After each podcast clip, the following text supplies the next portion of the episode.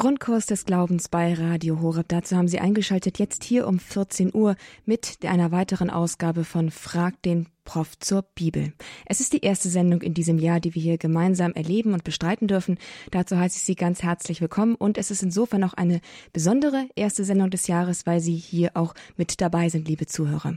Nicht nur der Professor und ich sprechen hier miteinander, stellen Ihnen sozusagen in einem Zwiegespräch ein Thema vor, sondern hier kommen Ihre Themen auf das Tapet. Sie können anrufen und Herrn Professor Marius Reiser Ihre Frage zur Bibel stellen. Der Titel sagt es schon, fragt den Prof zur Bibel. Ihre Frage ist hier Programm und Sie stellen sie selbst und persönlich. Sie müssen nur anrufen unter der 08328 921 11 Jetzt bin ich gerade echt durcheinander, weil die Nummern irgendwie hier neu stehen. Ah, jetzt habe ich es doch wieder. Also die Nummer, unter der Sie anrufen müssen, ist die 089 517 008 008. Was für ein Kuddelmuddel. 089 517 008 008. Und die verwirrte Moderatorin, die Sie hier begrüßt, äh, ist Astrid Moskow. Das bin ich und ich freue mich, mit Ihnen diese Stunde hier verbringen zu können. Aber jetzt erstmal ein herzliches Grüß Gott nach Heidesheim am Rhein. Dort ist nämlich unser Bibelexperte heute zugeschaltet, Professor Reiser. Grüß Gott, hallo. Grüß Gott, Frau Mooskopf. Hallo. Ja, Professor, wir starten ja wie gewohnt immer unsere Sendung mit einer Frage, damit unsere Hörer auch Zeit genug haben, die Nummer zu wählen um hier Ihre Frage einzubringen. Und unsere Frage, auf die wir uns ja auch schon im Vorhinein geeinigt haben, dreht sich um die Dreifaltigkeit. Also das ziemlich, tiefes, ziemlich großes Geheimnis des Glaubens, das verständlich wahrscheinlich nur in gewissen Grenzen ist, aber was natürlich interessant ist, wo findet sich eigentlich die heilige Dreifaltigkeit in der Bibel? Erstmals im Neuen Testament und gibt es vielleicht auch schon Hinweise im Alten Testament auf die heilige Dreifaltigkeit? Ja, beides gibt es. Äh, Im Neuen Testament können wir ganz zeitgemäß beginnen mit dem Immanuel. Der Immanuel, der Gott mit uns, wird vom Propheten Jesaja angekündigt kommt in Bethlehem zur Welt und nach, äh, bei seiner Auferstehung äh, ganz am Ende des Matthäusevangeliums äh, verabschiedet sich dieser Immanuel äh, mit äh, einem etwas merkwürdig paradoxen Wort äh, und ich werde mit euch bleiben oder sein bis zum Ende der Welt. Nun, er geht und bleibt aber und ist da. Man kann fragen, in welcher Gestalt bleibt er denn? Wie bleibt er denn noch auf Erden? Irgendwie müssen wir einen Stellvertreter haben. Nun, und dieser Stellvertreter ist der Heilige Geist. Unmittelbar vorher hat nämlich der Auferstandene auch gesagt, äh, er schickt die Jünger zu äh, allen Völkern und sie sollen die Menschen äh, lehren und sie sollen sie taufen im Namen des Vaters, des Sohnes und des Heiligen Geistes. Da haben wir die trinitarische Formel und Taufformel äh, und äh, da haben wir dieses Zusammenwirken der drei. Auch schon bei der Taufe Jesu wirken diese drei ja zusammen, nicht Jesus und die himmlische Stimme des Vaters, du bist mein Sohn und der Heilige Geist kommt ja dann auf ihn herab. Ähm, und äh, im äh, Johannesevangelium erhält vor allem der Heilige Geist nicht, dass Vater und Sohn zusammengehören. Das haben wir äh, auch schon bei Jesus selbst in den mhm. Synoptikern aber äh, dass der Heilige Geist eine auch irgendwie noch selbstständige äh, äh, Funktion hat, das erfahren wir nur durch das Johannesevangelium, wo der Heilige Geist ja einen eigenen Namen, eine Bezeichnung erhält, der Paraklet. Und äh, diese äh, äh, diese Aussagen, die sogenannten Parakletsprüche in den Abschiedsreden Jesu, sind für die Theologie äh, der Dreifaltigkeit ausschlaggebend gewesen. Das ist jetzt das Neue Testament und Sie hatten jetzt auch schon gesagt, also im Alten Testament ist so der Immanuel schon der Hinweis, dass da irgendwie schon eine... Äh, na, da, da, da, lassen wir mal den Immanuel weg. Okay, ich bin Sondern, ganz ohr. Da beginnt die erste Stelle, die man in der christlichen Tradition äh, so gedeutet hat, gleich beim Schöpfungsbericht. Mhm. Es ist ja merkwürdig, bei der Schöpfung des Menschen, das äh, spricht Gott selbst, ähm, wir wollen den Menschen schaffen nach unserem Bild. Majestatis Pluralis? Also der Plural ist ja, ähm, aber den Majestätsplural, den wir gewohnt sind, nicht früher hat ja auch der Papst in diesem Plural mhm. gesprochen, wo er aber nicht Majestätsplural war, sondern ein Pluralis Modestiae, der Bescheidenheit. Mhm. So etwas gibt es im Hebräischen nicht. Ach so. Äh, also äh, kommen eigentlich nur zwei Deutungen in Frage. Entweder Gott denkt noch an die Engel, die da mitarbeiten, oder aber eben die christliche Tradition sagt, nun ja, zur Schöpfung des Menschen ist es doch ganz klar, da muss die heilige Trinität zusammenarbeiten. Äh, nicht also Gott schafft den Menschen und er bläst ihm ja auch den Lebensatem äh, äh, und damit den Geist ein. Ja, also äh, das ist diese Deutung. Mhm. Wir haben noch eine äh, äh wichtigere Stelle, das ist in Genesis im 18. Kapitel. Ähm, da heißt es im 18. Kapitel, da erscheinen ja drei Männer dem Abraham und die Geschichte wird aber eingeleitet mit, der Herr erschien Abraham bei den Eichen von Mamre. Nun kommen tatsächlich drei Männer, die werden aber manchmal im Singular angeredet, du, und manchmal im Plural angeredet. Und es sind aber drei, nicht mehr und nicht weniger. Und äh, sie repräsentieren Gott selbst. Und dafür hat ähm, die jüdische Theologie meines Wissens eigentlich keine richtige Erklärung. Aber in der christlichen Tradition hat man das immer als die Erscheinung der äh, äh, Dreifaltigkeit vor Abraham äh, interpretiert. Natürlich nicht der Dreifaltigkeit, wie man sie dann erst nach Bethlehem äh, erfahren kann, mhm. aber doch eine Präfiguration der Dreifaltigkeit. Und wenn Sie an die Ikonendarstellungen der äh, Dreifaltigkeit denken, dann wird fast immer diese Szene dargestellt. Da sieht man auch im Hintergrund den Baum und dann äh, drei Gestalten, oft als Engel äh, gemalt, nicht? Denn irgendwie Engel sind es auch, äh, drei Engel, die, äh, die ja, also äh, Sie kennen wahrscheinlich ja. solche äh, Ikonen. Ja, diese ganz berühmte. Das ist die, mhm. die, klassische Darstellung der Trinität in der orthodoxen Kirche auf den Ikonen. Wow, dann sind die Zeugnisse tatsächlich, also dann kann man die heilige Dreifaltigkeit in christlicher Deutung tatsächlich bis ins Alte Testament ganz an den Anfang zurückverfolgen. Ja, das ist, das kann man ist, ohne weiteres. Also das mit dem mit der Genesis, das war mir nicht bekannt. Das bei der mit Abraham, das kannte ich noch aus der Kinderbibel irgendwie so zumindest, es war so noch hängen geblieben, aber das mit der Genesis ist auf jeden Fall was Neues. Danke, Herr Professor, danke für diese Erklärung, diese Erläuterung, wo die Heilige Dreifaltigkeit in der Bibel schon zu erkennen ist. Danke sehr. Und damit haben wir jetzt den, die Einstiegsfrage hier in Frag den Prof zur Bibel bewältigt sozusagen, geklärt. Und jetzt, liebe Zuhörer, sind Ihre Fragen dran. Wir freuen uns, wenn Sie jetzt zum Telefonhörer greifen und die folgende Telefonnummer wählen 089 517 008 008. Dann kann Ihre Frage hier bei Radio Horeb in Frag den Prof zur Bibel von Professor Marius Reiser geklärt werden. Sie können sie hier persönlich und direkt stellen und der Professor beantwortet, beantwortet sie für Sie live hier direkt und persönlich on air. 089 517 008 008. Nicht schüchtern sein, auch wenn es der Anfang des Jahres ist. Wenn Sie erst bis zum Ende der Sendung warten, dann ist die Chance, dass Sie drankommen, nicht mehr so hoch, weil dann viele zum Telefon Telefonhörer greifen. Also rufen Sie lieber jetzt an. 089 517 008 008. Und eine erste Hörerin hat uns bereits erreicht. Hallo, Frau Nagel. Ja, hier ist Rita Nagel, äh, Schwarzwaldhüfingen. Herr Professor, ich äh, möchte gern, ich frage mich, äh, der äh, Josef äh, wurde doch im Traum befohlen, er soll äh, mit, sein, mit, mit seiner Frau und mit dem Jesuskind fliehen. War, und was hat ihm die Sicherheit denn gegeben, dass das also wirklich so sein muss? Das verstehe ich nicht ganz. Ja, ich meine, der Josef hat ohne Zweifel auf der Stelle erkannt, dass es sich um einen Engel des Herrn handelt und einem Engel des Herrn muss man folgen, oder? Ach so, ich habe gedacht, es wäre im Traum. Ja, ja, aber wissen Sie, ähm, Gott erscheint im Traum mehrfach.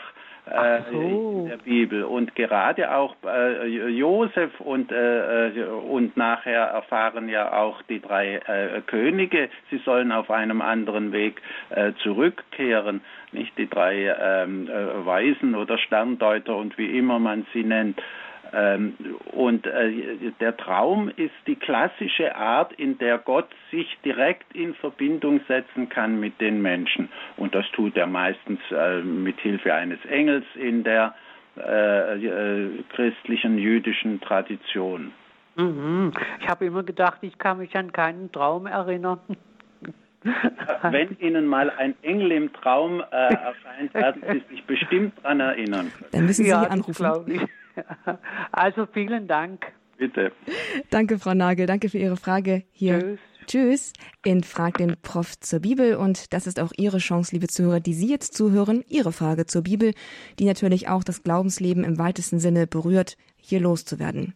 Achtung, hier werden aber keine Fragen zum Glauben allgemein gestellt, sondern es ist bitte immer ein Bibelbezug dabei, denn die Sendung Fragt den Pfarrer zum Glauben ist eigens für Fragen rund um den Glauben im Allgemeinsinne gedacht und die ist am Ende dieses Monats angesetzt.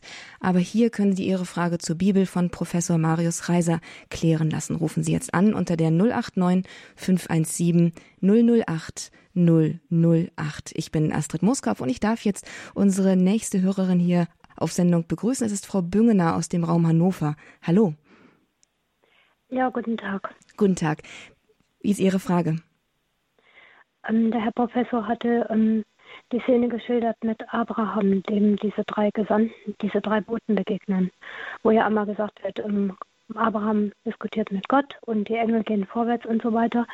Ich war mal bei einem Vortrag und der Lernende da hat gesagt, dass er das ähm, dass das ein Irrtum der orthodoxen Kirche wäre, dass das die Dreifaltigkeit darstellt, weil es auch eine Lehre der Kirche gibt, dass die Person, die im Alten Testament auftritt, als Feuersäule, als Dornenbusch, ähm, im Dornenbusch, ähm, als Engel, als Gesandter, als Gott, der mit Jakob bringt, also überall, wo Gott dort auftritt. Ähm, das wäre der präinkarnierte Jesus, also die zweite Person. Ich habe mal einen anderen Priester gefragt und der hat gesagt, das wäre Quatsch. Ich wollte jetzt fragen, ähm, gibt es irgendwelche Quellen, die das bestätigen, dass das immer die zweite Person war? Ähm, äh, das ist eine äh, eigene Theorie, äh, die ich als solche eigentlich nicht teile. Ähm, was äh, Genesis 18 betrifft, ist das einfach die alte christliche Tradition. Selbstverständlich wird die jüdische Tradition diese Deutung ablehnen, das ist klar, äh, weil sie ja nicht an die Dreifaltigkeit glauben. Ähm, aber das ist eben die, die christliche Deutung gewesen und die Theologen äh, heutzutage die aufgeklärten Theologen haben wieder andere Theorien und lehnen das ab und sagen, nein, das darf man nicht im Licht der Dreifaltigkeitslehre und der christlichen Überzeugungen lesen, sondern man muss es so lesen, wie es damals äh, in vorchristlicher Zeit verstanden worden ist. Aber äh, das ist gegen die äh, Sicht, die wir in der Kirche eigentlich immer äh, gehabt haben warum soll man äh, äh, nicht das Alte Testament vom Neuen her deuten dürfen? Ähm, nein, natürlich nicht. Ähm, dieser Mann hat wirklich beides gemacht. Er hat das Neue vom Alten gedeutet. Er legt sehr großen Wert auf den Alten Bund, weil er sagt, ohne das Alte Testament sind wir keine wahren Christen. Er hat das eben nur über Kirchenquellen festgemacht, angefangen bei Origenes und weiter, dass man eigentlich der Überzeugung war, es wäre immer die zweite Person gewesen, weil man sich ja auch früher überlegt hat, in der In welchem Theologie, Fall nur die zweite Person? Immer wenn ähm, auftauchen oder wie? Ähm, er hat gesagt, wenn Gott auftaucht, dann ist das immer die zweite Person gewesen, weil Gott an sich zu perfekt ist. Er hat das über Thomisten und Franziskaner erklärt. Genau kriege ich es nicht mehr zusammen. Er sagte ja, eben, also, das ist die. Müsste ich jetzt auch äh, den, den Professor selber haben und, na, und nachfragen können, wie er das versteht. Also ich habe so etwas noch nie gehört ähm, und äh, diese Theorie, die ist mir ganz unbekannt. Also äh, bei den Vätern, das glaube ich nicht, dass die so etwas haben. Also, ähm, ich glaube, es ging um, ich glaube, es ging über die Thomistenschule und über die Franziskaner, dass man sich überlegt hat, ähm, dieser Jesus musste der Mensch werden. Und da ist man natürlich auch bis auf die Genesis zurückgegangen und hat gesagt, ja, das musste, weil. Von daher stammt das, dass man sagte, das war schon dieser Jesus Christus, diese zweite Person, der Sohn Gottes. Ja, also, also ich, ich kann Ihnen da jetzt äh, nichts genaueres sagen, weil ich die Theorie nicht genauer kenne und diese franziskanische Schule schon gar nicht. Äh, deswegen kann ich Ihnen da jetzt leider keine Auskunft geben.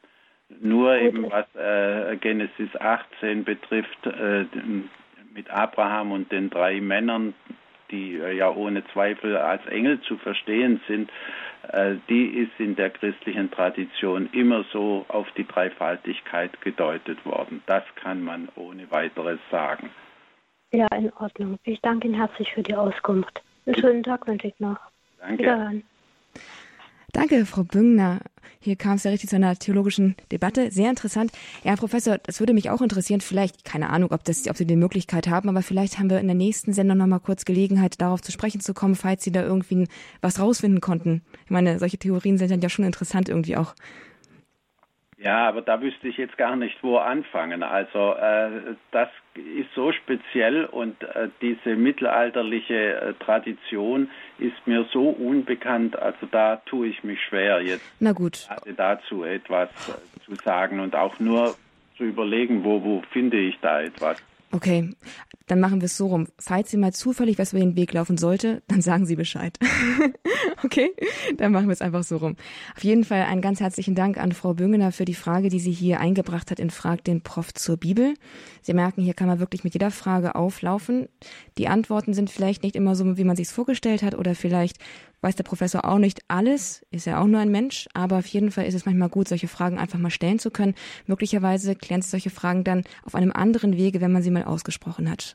Wenn Sie gerne hier teilnehmen möchten an, dem, an der Auseinandersetzung in Frag den Prof zur Bibel, dann können Sie hier bei Radio Horeb anrufen unter der 089 517 008 008. Diese Nummer ist jetzt in dieser Stunde für Sie da, damit Sie Ihre Frage zur Bibel hier formulieren können und vielleicht sogar eine richtig, richtig, richtig gute Antwort für sich und auch für andere darauf bekommen. 089 517 008 008. Und die Wahrscheinlichkeit, dass die Antwort sehr gut sein wird, ist sehr hoch. Also versuchen Sie es ruhig und greifen Sie jetzt zum Telefonhörer. Die Leitungen sind frei für Sie und wir freuen uns, wenn Sie mit Ihrer Frage hier an dem Gespräch teilnehmen. Jetzt ist in der Leitung unsere nächste Hörerin. Sie ruft an aus Bad Wurzach. Es ist Frau Längst. Hallo, Frau Längst. Ja, grüß Gott. Hallo. Hallo. Herzlich willkommen. Wie ist Ihre Frage?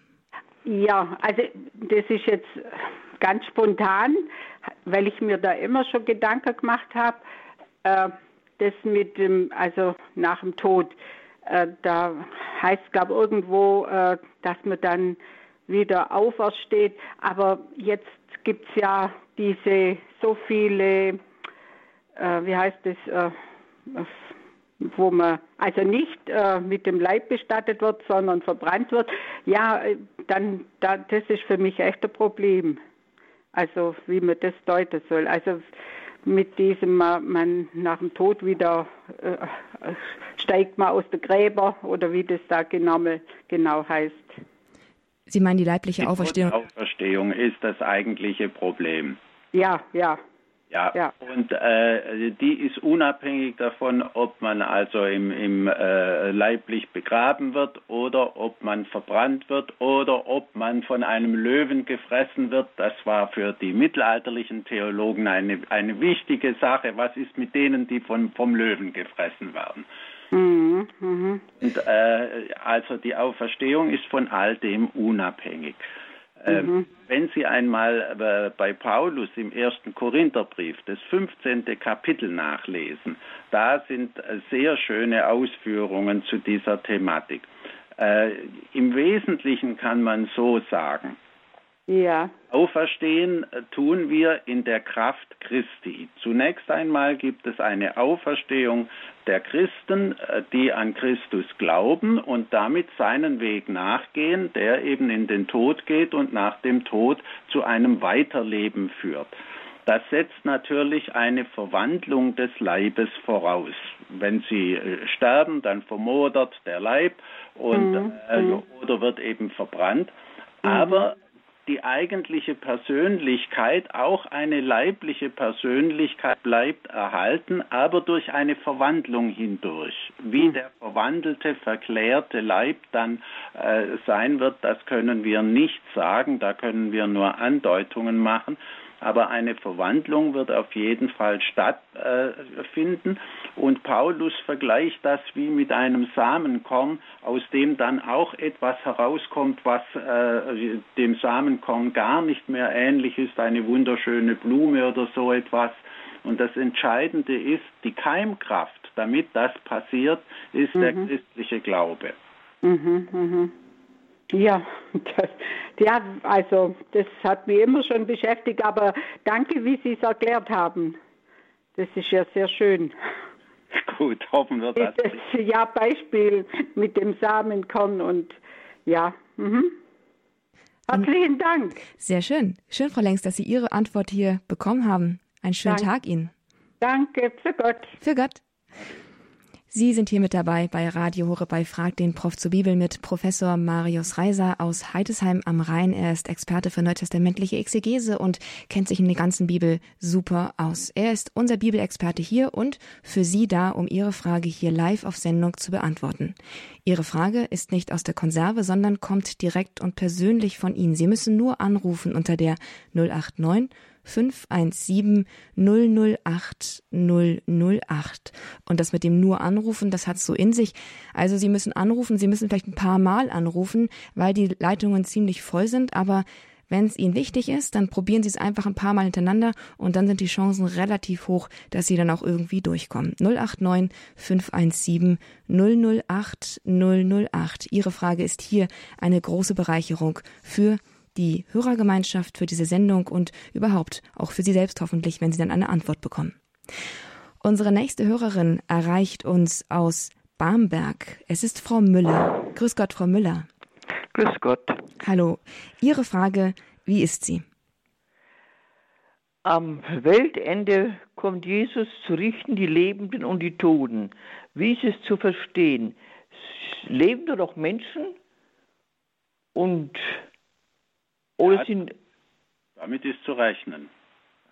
Das äh, Leben das auf der Erde. Bitte? Dass auf der Erde noch Menschen leben, wenn Jesus wiederkommt. Ja, das ist am jüngsten Tag und der jüngste Tag wird ziemlich plötzlich eintreten, jedenfalls nach Auskunft der entsprechenden äh, Stellen in der Heiligen Schrift. Und äh, dann leben natürlich Menschen noch und die werden dann genauso gerichtet wie die Verstorbenen. Paulus die, muss ja schon die Frage beantworten, was ist mit denen, die vor dem jüngsten Tag gestorben sind? Äh, und dann antwortet er, ja, also die kommen genauso äh, in das Gericht und damit aber auch in den Genuss der Auferstehung, wenn sie das alles bestehen, äh, wie die Lebenden auch. Ja, die stehen so, dann auf der gleichen Ebene. So Bücher liest von äh, Stigmatisierten oder Heiligen, wird doch der Mensch gerichtet im Augenblick seines Todes, ob er verdammt ist oder gerettet ist. Ja, das ist eine etwas schwierige Sache, dogmatisch, der Augenblick des Todes. Äh, Im Augenblick des Todes gerichtet. Ähm, da müssen wir vorsichtig sein. Ich würde so sagen, mit dem Tod tritt der Verstorbene an den jüngsten Tag und wird dann mit dem jüngsten Tag gerichtet, äh, mit allen anderen Menschen zusammen äh, gerichtet. Denn im Jenseits gibt es nicht mehr so eine äh, Zeit, äh, die man mit Uhren messen kann, mit dem Zeitpfeil und so weiter, äh, sondern äh, der Verstorbene tritt ein in eine ganz, in ganz andere Zeitverhältnisse. Und mit dem Tod tritt er, in, tritt er sozusagen vor den Richterstuhl Gottes. Das können wir ruhig sagen. Und, und weiß er schon, ob er gerettet ist oder verdammt? Ja, das weiß man nicht vorher, sondern äh, das Gericht, äh, das werden wir dann erfahren. wobei es sein kann, dass die Erfahrung ein bloßer Blick ist. Jedenfalls bei Newman, der ein Gedicht über das Sterben des Christen geschrieben hat, geht das Gericht so, der Tote kommt vor den Richter, der äh, ist Christus selber und der blickt den Verstorbenen an und dann sagt der, oh, bringt mich schnell ins Fegfeuer. Mhm. Und dann ist ja noch der jüngste Tag, wo, wo, äh, wo der Jesus zu den, äh, auf der rechten Seite sagt, auf der linken Seite, ich war hungrig und ihr habt mich nicht. Das ist dann nochmal ein, ein, neuer äh, Vorfall. Erste ja, Sie auf, deswegen habe ich vorher äh, so formuliert. Äh, wir haben zwei äh, äh, Vorstellungen. Nicht? Das eine ist, was geschieht nach dem Tod, und da hat man in der herkömmlichen Dogmatik gesagt, da ist das partikulare Gericht. Und am jüngsten Tag, am letzten Tag, werden alle Völker gerichtet. Ja, und äh, das, was bei Matthäus äh, geschildert wird, nicht mit rechts und links, das ja. ist eben äh, das Völkergericht. Aber diese beiden Gerichte fallen natürlich von der Sache her zusammen. Äh, äh, aber das ist jetzt sehr kompliziert, wenn ich das erklären soll. Äh, die, die, nicht der, der, der Verstorbene tritt, wie gesagt, nach dem Tod in diese äh, sozusagen an den äh, jüngsten Tag und wird dann äh, sowohl als Einzelner wie im Zusammenhang mit all den Wirkungen seines Tuns äh, mit den Völkern zusammen äh, gerichtet. Mhm. Das, äh, sonst müssen wir ja annehmen, dass im Jenseits nach dem Gericht über den Einzelnen eine Zeit verstreicht und dann kommt noch das Völkergericht. Äh, das, ähm, aber wie gesagt, das ist die Schwierigkeit mit der Zeitvorstellung, die ja. jenseits jedenfalls anders ist als hier auf Erden. Aus irdischer Sicht verstreicht Zeit aber nicht im Jenseits. Mhm. Gut, Dankeschön. Frau Müller, einen ganz herzlichen Dank an Sie für Ihre Frage hier. Dankeschön. Ich danke auch. Wiederhören. Wiederhören. Einen schönen Tag noch. Herr Professor, irgendwie kommen wir hier nicht so richtig hin zur Bibel, aber mir ist gerade eine Frage eingefallen, die ich, die Hörer verzeihen mir, jetzt ganz kurz einstreuen möchte. Und zwar, es war letztens irgendwie in der Lesung oder im Evangelium, es glaub, war, glaube ich, aus einem Johannesbrief. Da heißt es irgendwie, jetzt sind wir Kinder Gottes, was wir aber sein werden, das werden, das wissen wir noch nicht oder sowas. Was meint er damit? Jetzt sind wir Kinder Gottes. Und äh, er meint damit einfach dieses ganz andere, das im Jenseits ist, wovon wir hier nur einen schwachen Abglanz haben. Nicht am äh, farbigen Abglanz haben wir das Leben, sagt Goethe einmal. Und in diesem Punkt hat er sehr schön und richtig gesprochen wir, äh, nach christlicher Vorstellung ist das, was wir hier sehen, nur ein schwacher Abglanz der wahren Schönheiten im Jenseits. Das aber so, wie es Johannes schreibt, klingt so ein bisschen so, jetzt sind wir das eine, aber wir werden im Jenseits was anderes sein. Also nicht nur eine Steigerung von Kinder Gottes, sondern was ganz anderes. Und ähm, oder und Sie meinen aber, es ist, er meint es nur sozusagen. Also das kann ich mir nicht vorstellen okay. von den anderen Aussagen her, die wir bei Johannes haben. Also manchmal ist es halt auch so, es ist sehr verkürzt ausgedrückt, auch äh, von dem äh, Hagiographen. Mhm. Ähm, und ähm, ich, ich meine, wir müssen das so verstehen, äh, er will nur zum Ausdruck bringen, es wird nachher noch ganz anders sein und wie wir uns dann vorkommen, äh, darüber kann man eigentlich gar nichts sagen. Okay, danke, das haben Sie mir schon ein bisschen erklärt. Ich danke Ihnen sehr, Professor. So, jetzt kommen wir wieder zu, zu unseren Hörerfragen zurück und jetzt hat Herr Schläger angerufen und er hat nochmal eine Frage zum Thema Dreifaltigkeit, wenn ich es richtig verstanden habe. Herr Schläger, hallo. Ja, das ist richtig. Gut, dann stellen Sie mal Ihre Frage. Ja, so, gerade zur, zur, äh, zur Farbigkeit. Ich, da habe ich neulich äh, das Wort gehört, im Malkasten äh, von Gott, als, äh, da hat er noch viele Farben äh, drin vorrätig, nicht, äh, wo wir noch nicht drauf gefasst sind. Äh, aber äh, es ist immer wieder seltsam festzustellen, dass der Heilige Geist am wenigsten verstanden wird von der Dreifaltigkeit meines Erachtens. aber grundsätzlich, warum drei Personen?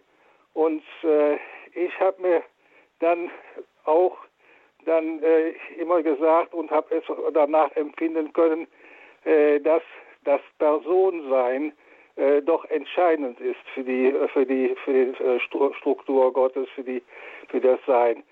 Äh, Personensein, das Dialogische, äh, die Liebe innerhalb der Personen und äh, eben nicht das monolithische Dasein für sich sein, Dasein von, äh, von einer Gottheit, sondern ein bewegtes äh, Dasein, äh, was durch die Liebe eben äh, gekennzeichnet ist. Und äh, eben ja, Heiliger Geist, Konkurrenz zum Sohn oder äh, auf eine andere Weise. ich neige, wenn ich jetzt überlege, neige ich dazu, ja, der, äh, dem Sohn kommen wir äh, jetzt in unserem Zwischenzeit äh, an, vielleicht am nächsten durch die Eucharistie und äh, durch eben das, äh, durch die Feier, Feier des, des Mahles.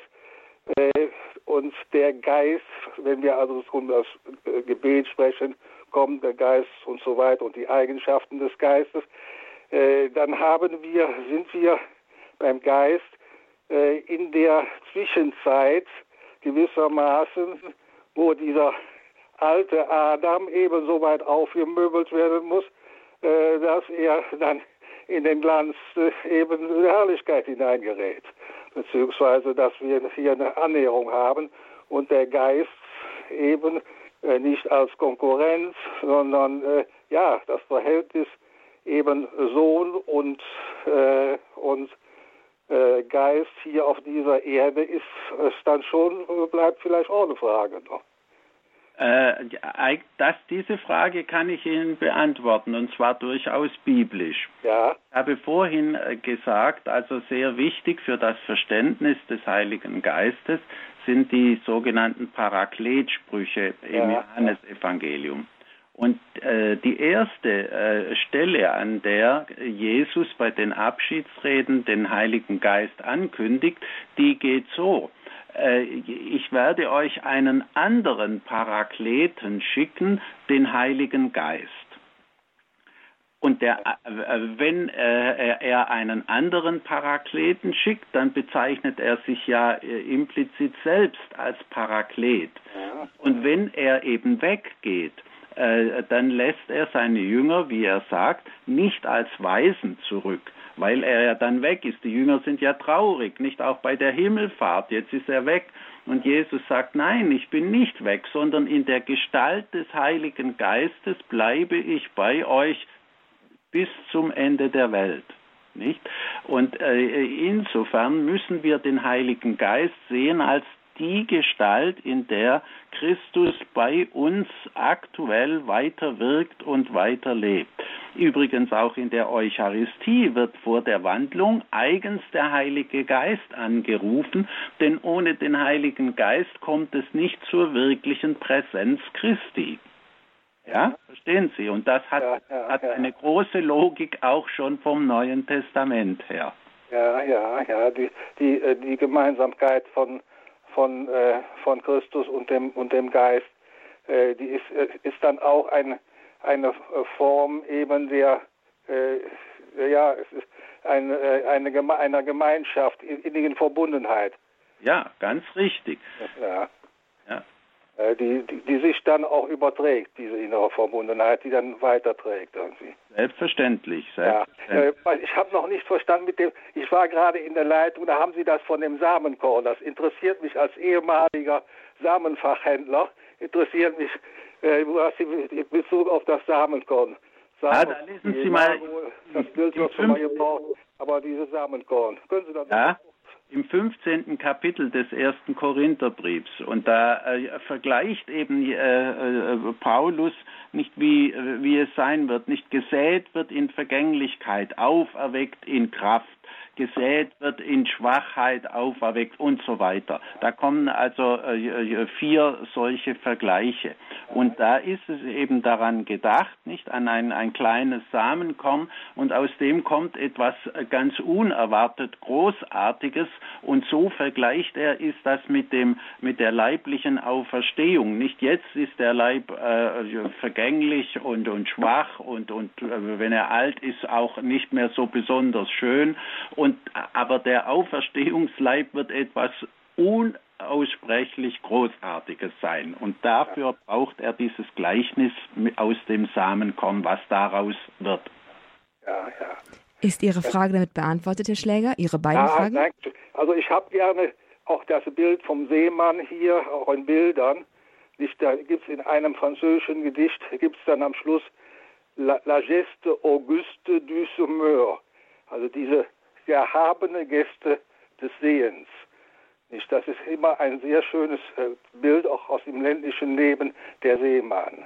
Ja, wobei das sich natürlich auf das Gleichnis vom Sämann äh, bezieht. Nicht äh, ein Sämann ging aus zu säen und dann kommen die ja, Unterschiede. Aber diese, diese, eine überzeitliche Geste ist es im Grunde auch die des Sehens. Ja, also ist auch immer sehr eindrucksvoll die Darstellungen nicht und ich habe noch selber gesehen früher nicht wie die äh, als Kind wie die äh, Leute mit einer Säe, das ist so eine Art, ja vor dem Bauch war, äh, hing da äh, ein Gefäß und aus dem holten sie raus und säten dann weit ausholend die Saat über das Feld. Wenn man das einmal gesehen hat, das ist sehr eindrucksvoll. Ja, es ist ein, ein, ein misslicher Umstand der modernen Zeit, dass wir irgendwie dieser landwirtschaftlichen Bilder ein bisschen entbehren müssen, zumindest die Generation, die nicht mehr so damit aufgewachsen ist, vielleicht Sie, Herr Professor, und auch vielleicht wie Sie, Herr Schläger. Auf jeden Fall ganz herzlichen Dank für diese wichtigen Fragen hier in der Sendung bei Frag den Prof zur Bibel. Danke auch für die Beantwortung, Herr Professor. Es ist 14.36 Uhr. Wir haben die Halbzeit der Sendung jetzt hier überschritten und damit nochmal die Aufforderung an Sie, liebe Zuhörer.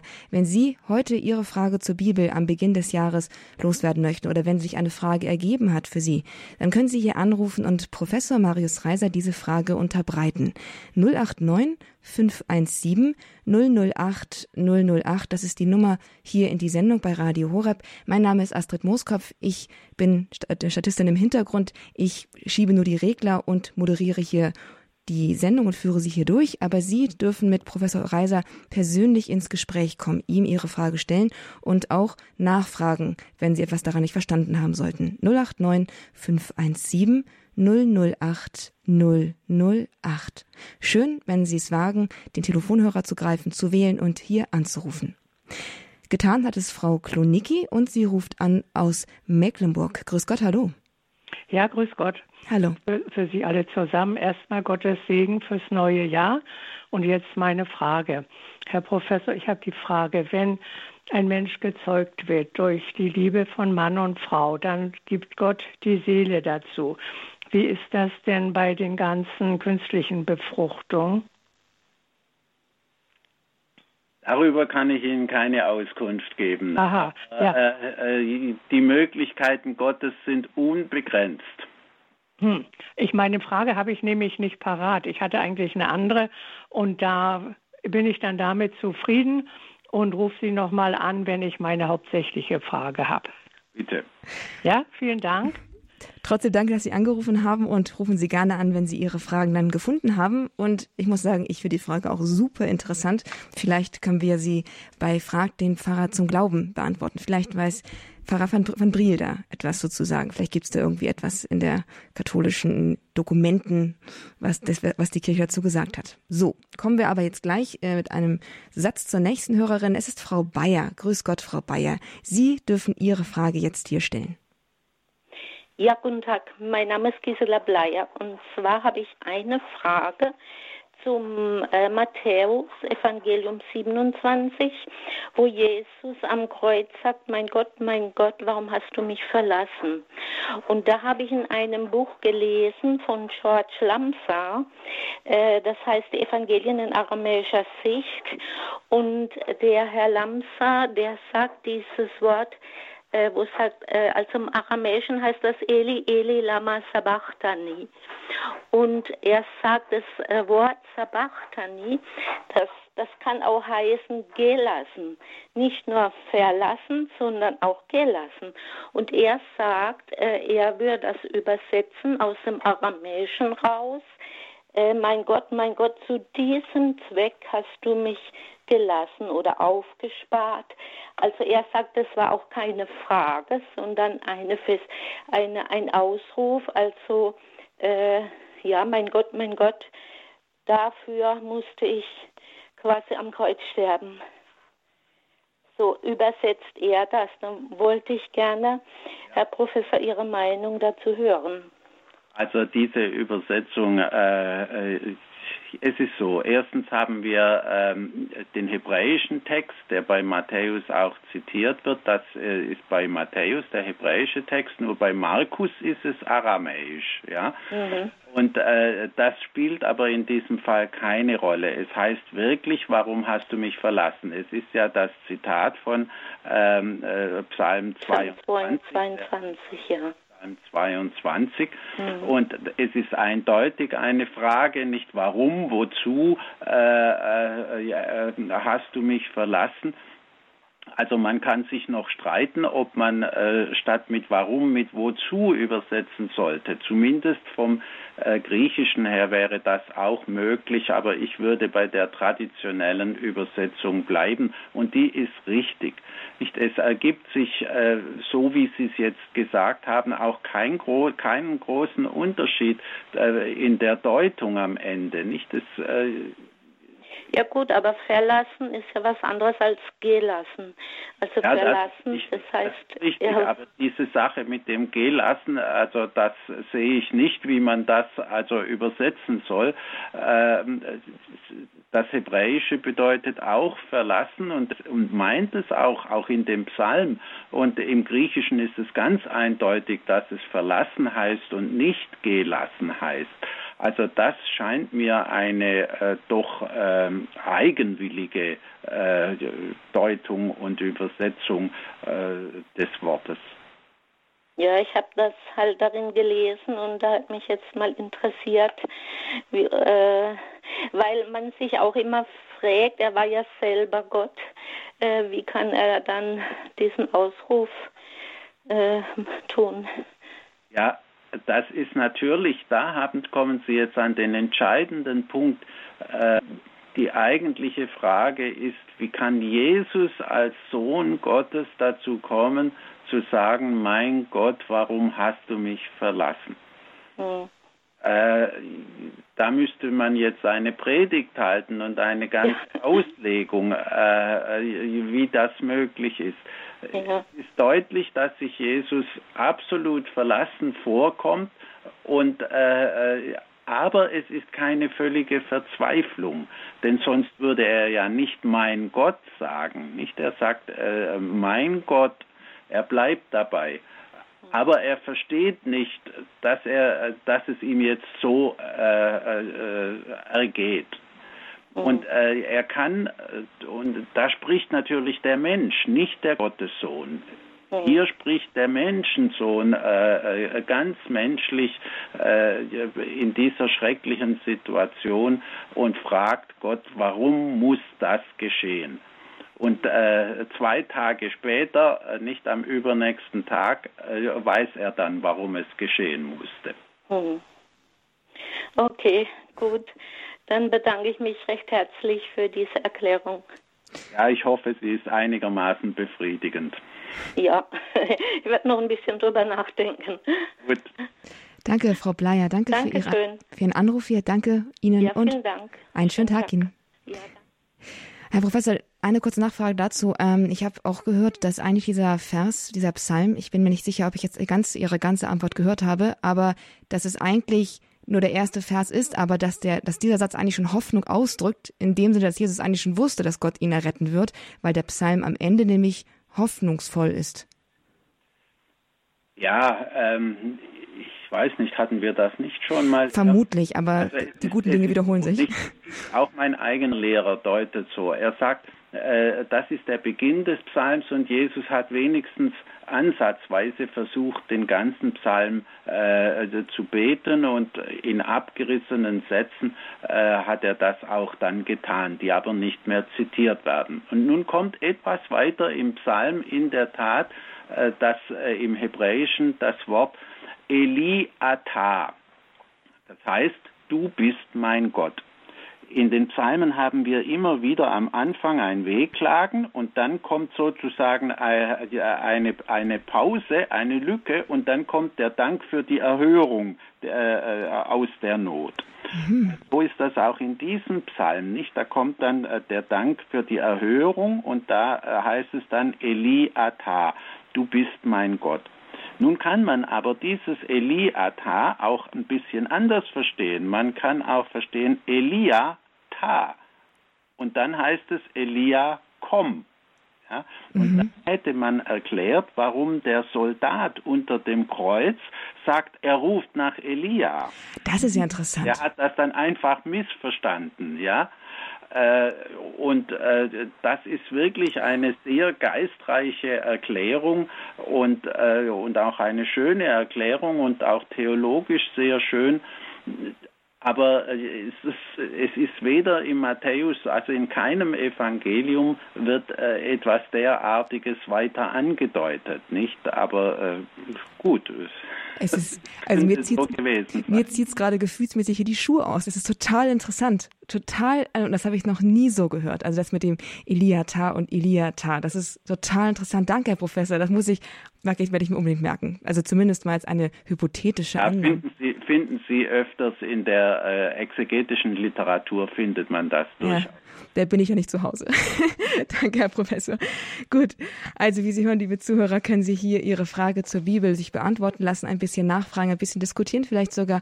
Hier gibt's wirklich super interessante Antworten auf wichtige Fragen zur Bibel und das sind Ihre Fragen. 089 517 008 008 ist die Nummer hier ins Studio zu mir. Ich bin Astrid Moskop und ich bin hier, das heißt, Sie sind dann gleich hier im Gespräch mit Professor Marius Reiser aus Heidesheim am Rhein. Er ist unser Bibelexperte in Frag den Prof zur Bibel und beantwortet Ihre Frage zur Bibel hier live und persönlich auf Sendung. 089 517 008 008. Wir haben noch etwas weniger als 15 Minuten Zeit hier auf Sendung und da wollen wir jetzt auch gar nicht zögern und gleich zur nächsten Hörerin kommen. Es ist Frau Lichtenstern. Grüß Gott, hallo. Ja, grüß Gott. Hallo.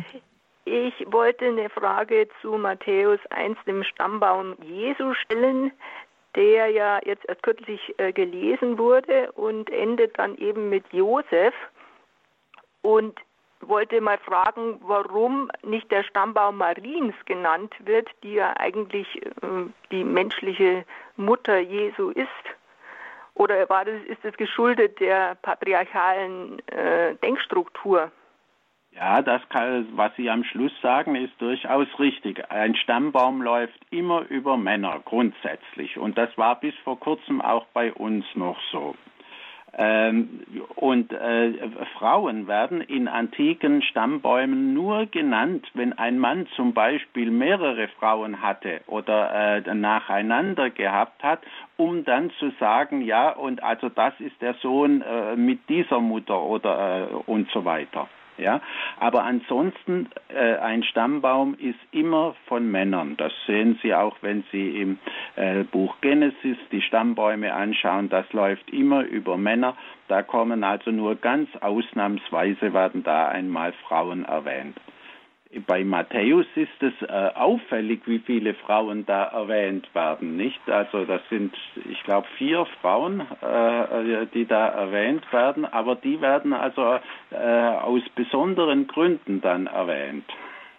Ja, ich verstehe nicht ganz die Relevanz dann, wenn, wenn das ja Josef nur der Nährvater war, dann ist ja eigentlich der Stammbaum nicht so relevant oder, oder Joachim und Anna als, als Eltern Mariens, die, die erscheinen ja nicht. Also ist es, äh, oder ist es jetzt genau, einfach nur. Damit, damit kommen Sie auf das historische Problem.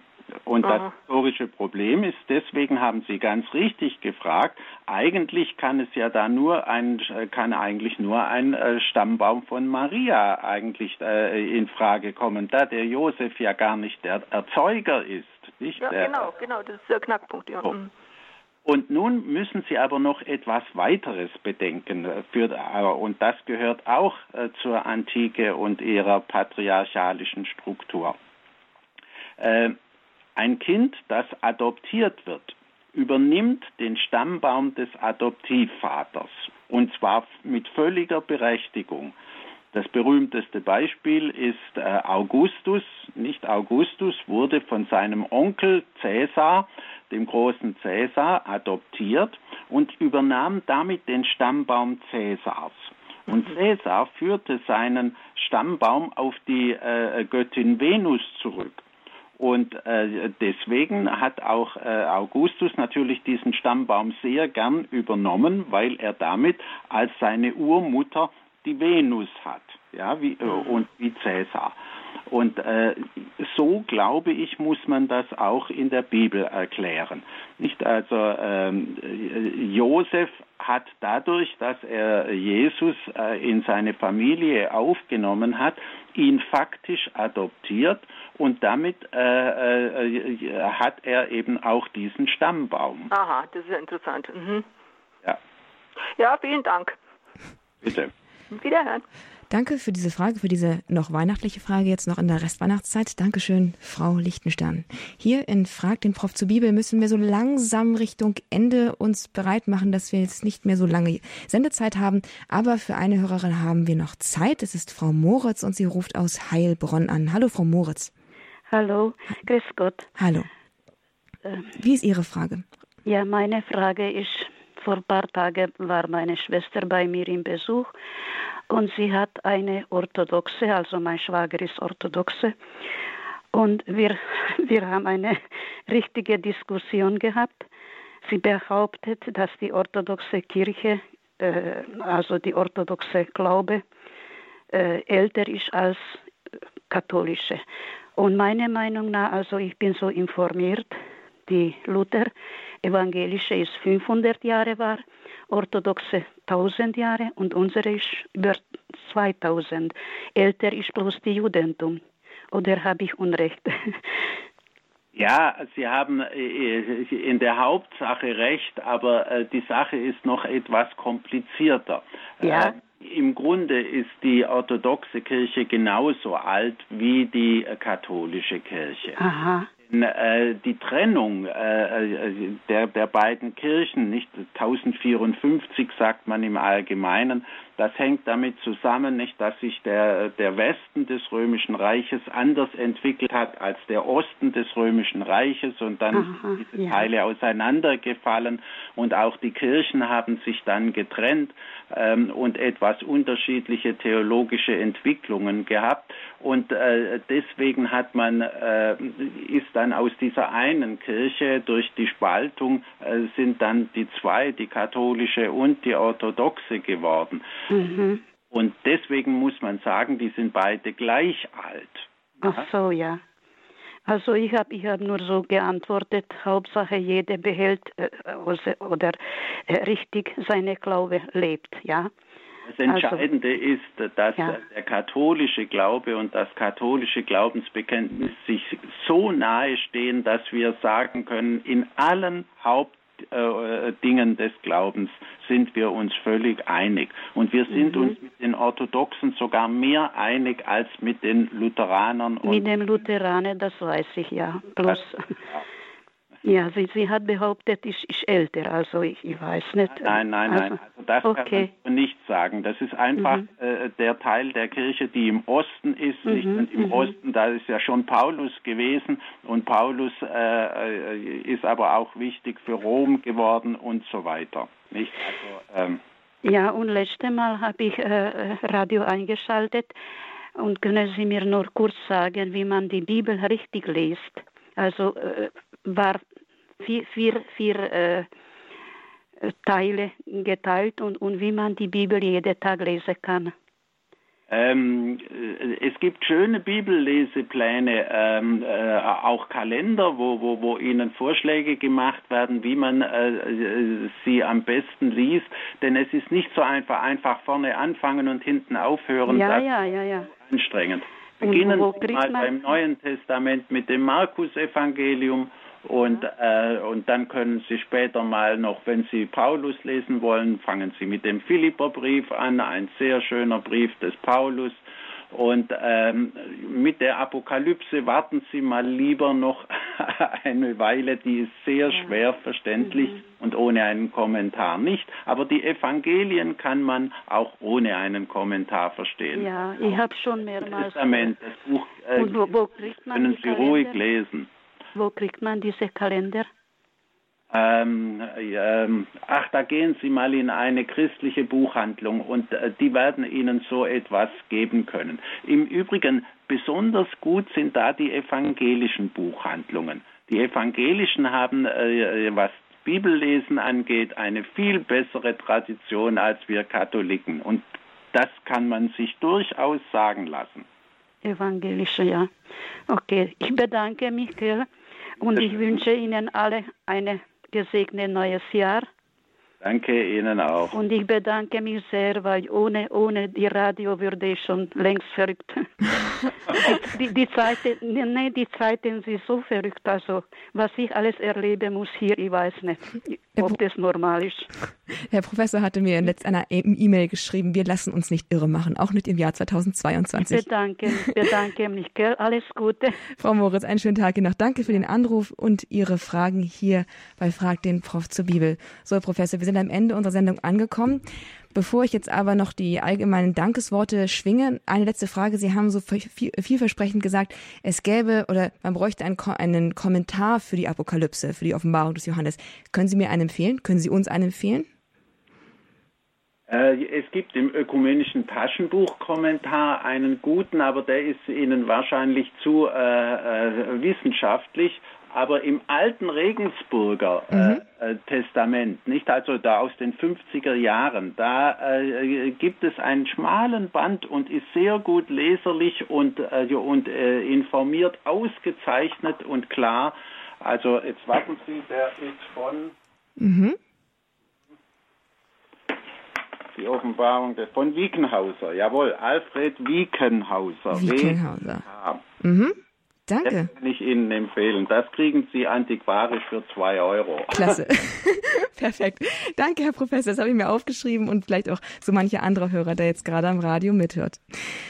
Ja, und damit kommen wir nun tatsächlich zum Ende unserer Sendung. Ich bedanke mich in die Runde bei Ihnen, Herr Professor, an erster Stelle für die Beantwortung der, dieser vielfältigen Fragen, die hier eingegangen sind und auch bei Ihnen, liebe Zuhörer, dass Sie hier so rege teilgenommen haben und ohne Scheu und falsche Bescheidenheit Ihre Fragen einfach eingebracht haben und sich an den Professor gewandt haben. Haben Sie herzlichen Dank für die rege Teilnahme und wir freuen uns, wenn Sie sich auch im nächsten Mal, nee, bei der nächsten Sendung, beim nächsten Mal bei Frag den Prof zur Bibel wieder melden. Das ist dann im nächsten Monat. Das Datum habe ich mal wieder vergessen. Gedächtnis wie ein Sieb, sage ich nur. Aber da finden Sie bei uns im Programm auf www.hore.org. Dort finden Sie das Programm online und dann sehen Sie auch, wann wieder Fragt den Prof zur Bibel im Grundkurs des Glaubens am Freitag um 14 Uhr stattfinden wird. Ja, Herr Professor, Ihnen wünsche ich jetzt bis zum nächsten Monat noch einen schönen und gesegneten Tag. Nochmal einen ganz herzlichen Dank und wir freuen uns auf das nächste Mal. Jawohl, bis zum nächsten Mal. Bis zum nächsten Mal. Danke. Ein Gruß nach Heidesheim am Rhein zu Professor Marius Reiser, der hier zu Gast war als unser Bibelexperte. Mit diesen Worten darf ich mich jetzt von Ihnen verabschieden. Ach nein, halt, noch nicht ganz. Ein Hinweis auf unsere Mediathek bei uns auf der Website, die ich eben schon erwähnt habe, www.horab.org. Dort können Sie in, in der Mediathek diese Sendung in Kürze herunterladen, noch einmal nachhören. Wenn Ihnen einzelne Fragen noch einmal nachhörenswert erscheinen und die Antworten natürlich, dann schauen Sie einfach vorbei in der Rubrik Grundkurs des Glaubens auf horab.org in der Mediathek auch gerne zum Weiterversenden. Das bringt manchmal mehr Segen, als man so denkt. Denn solche Fragen werden so ungeschminkt und direkt selten beantwortet. Und damit darf ich mich jetzt endgültig von Ihnen allen verabschieden.